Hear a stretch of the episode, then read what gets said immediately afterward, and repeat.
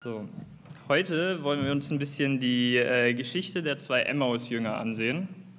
Die, ähm, wer die nachlesen möchte, die steht in Lukas 24, Vers 13 bis 34.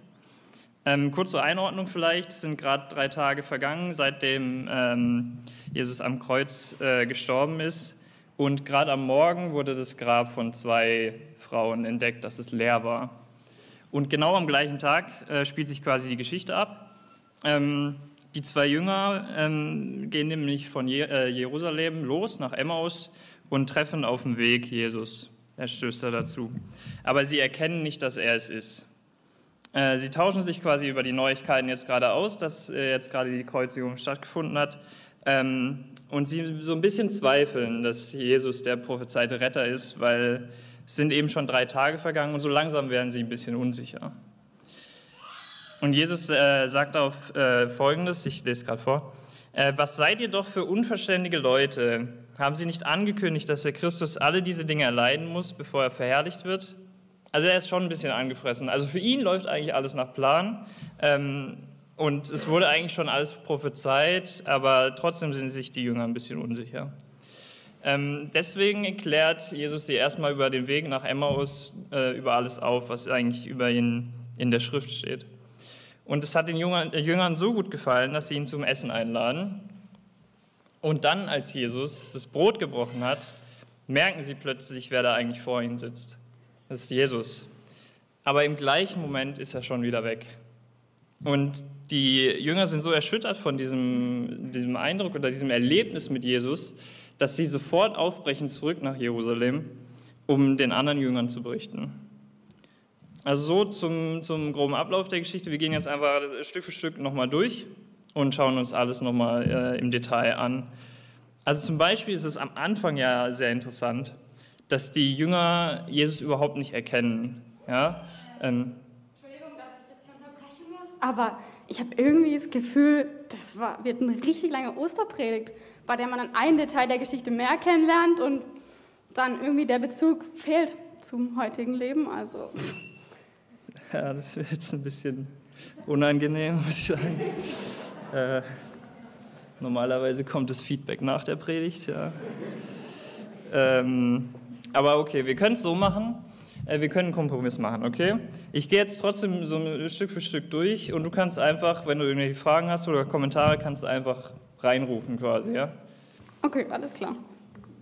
Zum Beispiel kannst du das, äh, diesen zufälligen Ständer, der da steht einfach mal neben. Äh, genau, okay. Ähm, genau, gehen wir, gehen wir mal äh, von Anfang an durch. Wie ich gerade schon gesagt habe, ist es ja ziemlich spannend eigentlich, dass die Jesus überhaupt nicht erkannt haben. Ähm, und dass sie, obwohl sie direkt neben ihm gelaufen haben und ihn eigentlich anfassen hätten können, ihn trotzdem nicht erkannt haben.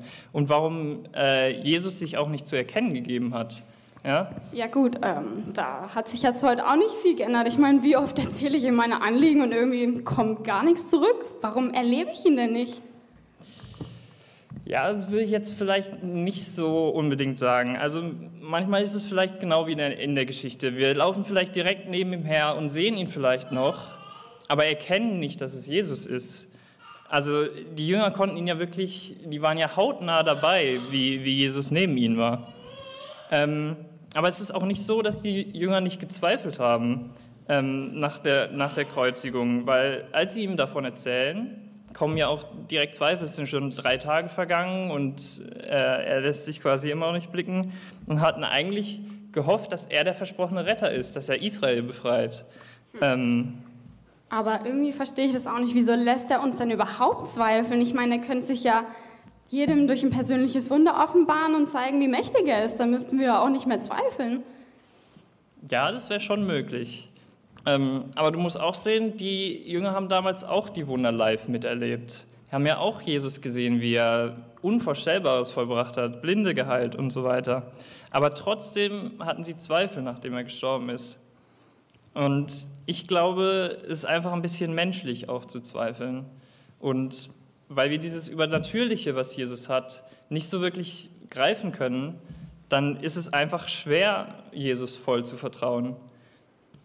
Aber jetzt gehen wir mal ein bisschen weiter in der Geschichte.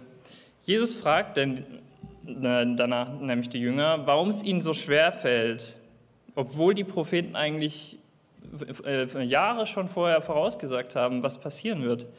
Und er ist ziemlich angefressen und das kann ich auch verstehen, wenn man drei Tage vorher äh, sein Kreuz hochgetragen hat und da hing den ganzen Tag, gestorben ist und die Jünger denken immer noch nicht, ja, er ist, er ist der Retter und er hat die ganzen Wunder vollbracht und alles, aber trotzdem äh, glauben sie ihm nicht. Hm, okay, ist ja irgendwie auch interessant, dass die Jünger trotzdem gezweifelt haben. Ich meine, die haben Jesus ja live erlebt und ich meine, wir treffen ihn jetzt nicht gerade in der Fußgängerzone an. Ich weiß nicht, vielleicht dürfen wir einfach nicht zu limitiert manchmal denken. Wir dürfen, glaube ich, auch Großes erwarten ähm, von Gott und dürfen auch groß denken. Und vielleicht habe ich bisher auch einfach zu kleingläubig gedacht. Ich meine, mir fällt es auch einfacher, pessimistisch zu denken. Aber ich glaube, vielleicht sollte ich mir einfach auch vornehmen, mir ein Wunder zu glauben und die dann auch zu erwarten. Ja, vielleicht ist es. Also ein Versuch ist auf jeden Fall wert. Also ich meine, wie oft sind wir schon durch herausfordernde Zeiten gegangen und haben erst im Rückblick erkannt, dass Gott eigentlich gewirkt hat oder bei uns war die ganze Zeit. Ich meine, den Jüngern ist es ja auch so, äh, so passiert. Den ganzen Weg ähm, haben sie Jesus nicht erkannt, aber erst am Ende, als er eben das Brot gebrochen hat, hat er überhaupt, haben sie überhaupt erkannt, dass es Jesus ist. Und da, genau da ist es ihm auch klar geworden, dass er überhaupt auferstanden ist. Also ich denke, man kann schon auf, aus, davon ausgehen, dass Jesus direkt ähm, immer begleitet und an seiner Seite ist. Ähm, aber auch wenn wir ihn vielleicht nicht sofort erkennen. Und ich meine, nachdem Jesus verschwunden ist, sind die Jünger auch sofort, die hatten wie eine Blitzreaktion. Die haben gesagt, das müssen wir den anderen erzählen und sind sofort wieder aufgebrochen, um nach Jerusalem zurückzugehen. Ich glaube, das ist auch so ein bisschen eine Herausforderung an uns und dass wir unsere Erlebnisse mit Gott nicht wirklich verstecken, sondern, sondern verbreiten und anderen davon erzählen. Und damit wären wir auch am Ende der Geschichte schon wieder. Findest du jetzt eigentlich, dass die Geschichte noch einen Bezug hat zu heute oder? Ja, also ich denke schon, dass man da doch den einen oder anderen Punkt mitnehmen konnte. Ich meine, wir können, Jesus sehen, aber erkennen ihn vielleicht auch einfach nicht. Und es ist auch menschlich zu zweifeln. Ich glaube, wir dürfen uns einfach auch nicht entmutigen lassen. Wir dürfen groß glauben und die Wunder dann auch erwarten. Und manchmal erkennen wir Jesu Wirken erst rückwirkend. Und ja, dass wir auch unsere Erlebnisse teilen, ist vielleicht auch wichtig, weil das dann auch andere motiviert. Also deshalb glaube ich doch schon, dass man da den einen oder anderen Punkt mitnehmen kann. Da habe ich vielleicht doch die Predigt etwas falsch eingeschätzt. Nochmal Glück gehabt, ja. Okay. Ja, hört sich doch gut an. Also den, den letzten Punkt wollen wir auch direkt, äh, direkt umsetzen, nämlich die, das äh, Teilen der Erlebnisse. Und wir haben äh, jemanden gefragt, ob er das vielleicht nicht äh, direkt sagen möchte und es teilen möchte, was er mit Gott erlebt hat. Und äh, Selina bringt gerade das Mikro.